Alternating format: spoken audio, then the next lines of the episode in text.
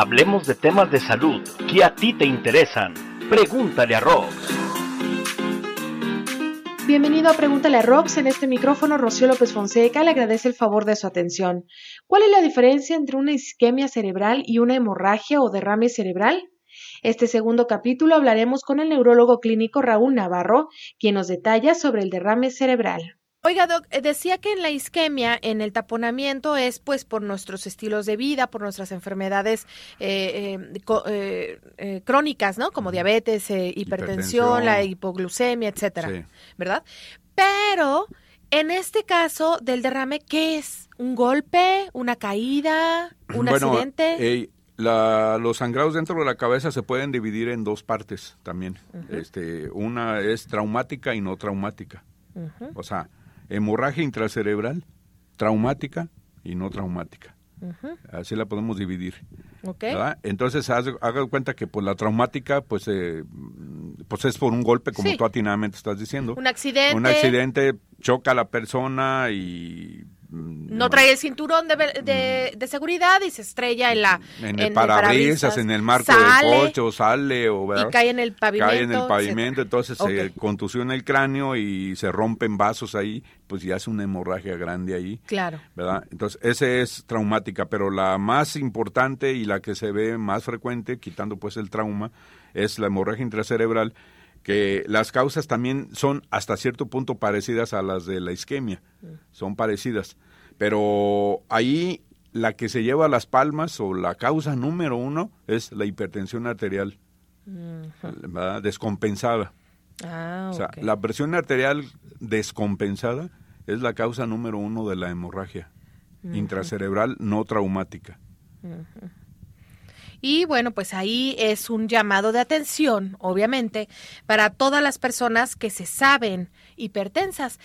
Porque lamentablemente mucha gente dice, pues es que no me duele nada.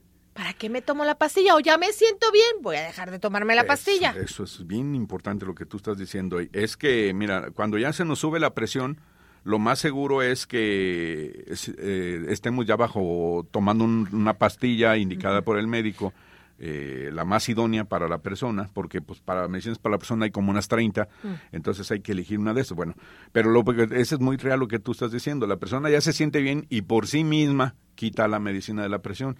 Y de repente un día en la madrugada o en la mañana, ¡pum!, se dispara la presión, pero así a cifras estratosféricas y en ese momento ocurre el rompimiento de un vaso y ocurre ya la hemorragia dentro de la cabeza. Entonces, eh, eh, eso es bien importante lo que te acabas de decir, o sea, que la persona no quita el medicamento si no es por indicación médica.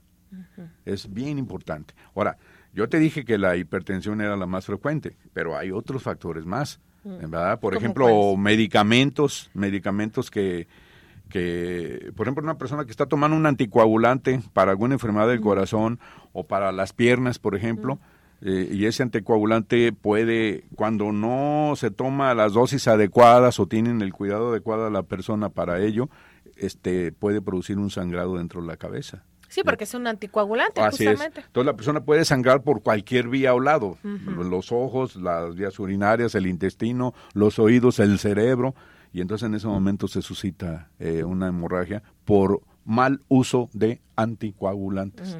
Entonces también es muy importante que la gente, estas son cosas muy delicadas, ¿verdad?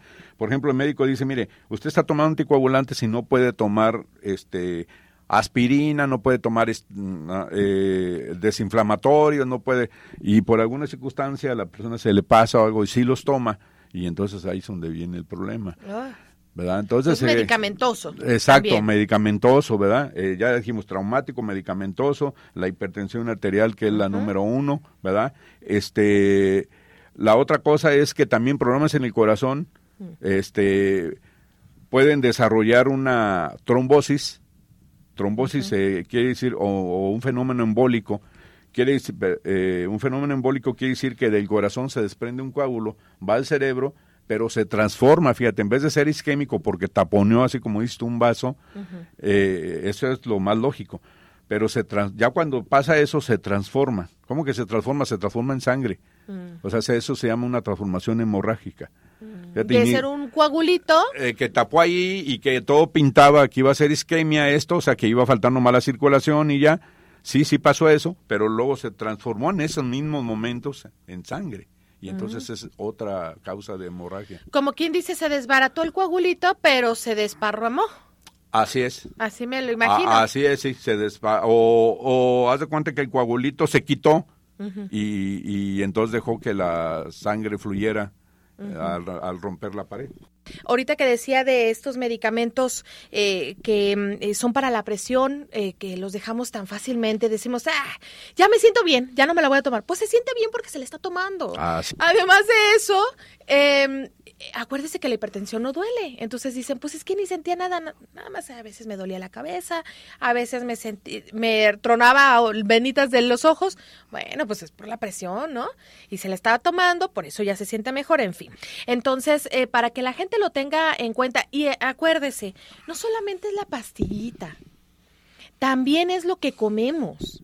Ah, pues claro, la dieta, por supuesto. La dieta, me encanta el doctor porque él, él es siempre que anda recomendando, eh, oiga, pero no nada más la pastillita, ¿eh? Cambie sus hábitos de alimenticios, porque pues si también todos los días se empaca sus, no sé, sus carnitas, su menudo todos los días, No, no, pues todo no. este tipo de productos que son muy sabrosos, no hay que dejar de comerlos, pero Sí. una vez al mes, una, una porción pequeña, pues es que también. Si nosotros nos portamos todo el mes bien referente a nuestra alimentación, entonces tenemos derecho a la mejor a comernos un, un platito, un menudito, pues no así exagerado, pero pues ya no se con nos 30 tortillas. eh, ya se nos quitó el antojo de eso, ¿verdad? Pero porque nos portamos bien todo el mes. Entonces es así. Y, y más una persona que tiene este tipo de, eh, que tiene estos problemas de triglicéridos, Sí, claro. de, de, de que hacemos, eh, taponamos nuestras, nuestras arterias con, como, como en los caños, ¿no? Que se taponan con Claro. basura, con Claro, cabellos. Y entonces pues ya no pasa la sangre correctamente. Exacto. Entonces eso es verdad. Y otra parte que no hemos comentado Sí. eh, es el alcoholismo, pues. También el, El, el alcoholismo, alcoholismo tiene tiene que ver en esto, sí, claro. Y otra parte que también no hemos comentado es que las enfermedades de la sangre, como causas de hemorragia, causas de hemorragia o derrame, las enfermedades de la sangre. Por ejemplo, una persona que tiene leucemia, este, puede desarrollar, una persona que tiene hemofilia, puede desarrollar un sangrado dentro de la cabeza. Oh. Entonces, el- las enfermedades de la sangre, hematológicas, también tienen aquí un valor muy importante. Entonces, por ejemplo, cuando llega un paciente, como tú deseas con nosotros, de prim- que tuvo un, un derrame, este, lo primero que nosotros, eh, al hacer la historia clínica, ¿usted tiene alguna enfermedad crónica? No, pues que sí, que tengo leucemia, que me está viendo el hematólogo por leucemia. Entonces uno debe de pensar que por el tratamiento o por la misma enfermedad de la leucemia, el paciente desarrolló un sangrado dentro de la cabeza. Mm. Entonces, fíjate, también, eso es otro rubro. No, pues y, y- y ahí estamos hablando, oiga, ¿se han presentado estas, eh, por ejemplo, derrames en niños? Digo, pensando en Ah, los sí, que claro, tienen claro leucemia. que sí, por supuesto.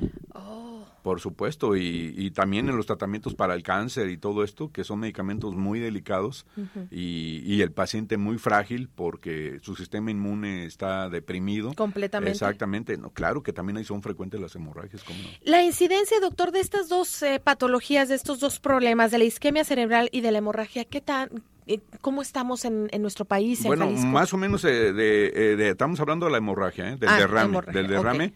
ok. Estamos hablando más o menos de 20 casos, 20 casos por 100 mil habitantes por año. Son muchos Sí, habitantes por año. sí. Pues échele lápiz, somos 7 millones en Jalisco, Entonces- somos ma- 120 ya, ¿verdad? 120 Ah, sí, millones de sí. mexicanos, Sí. más o menos. Pues échele lápiz un montón. No, pero ya en Jalisco ya somos más, ¿no? Ya somos como 10, ¿no? Ay, no, no me asuste. Sí, ya somos como 10 ¡No! millones. Sí. Pero imagínense, o sea, ya de por sí así es, es eh, enorme.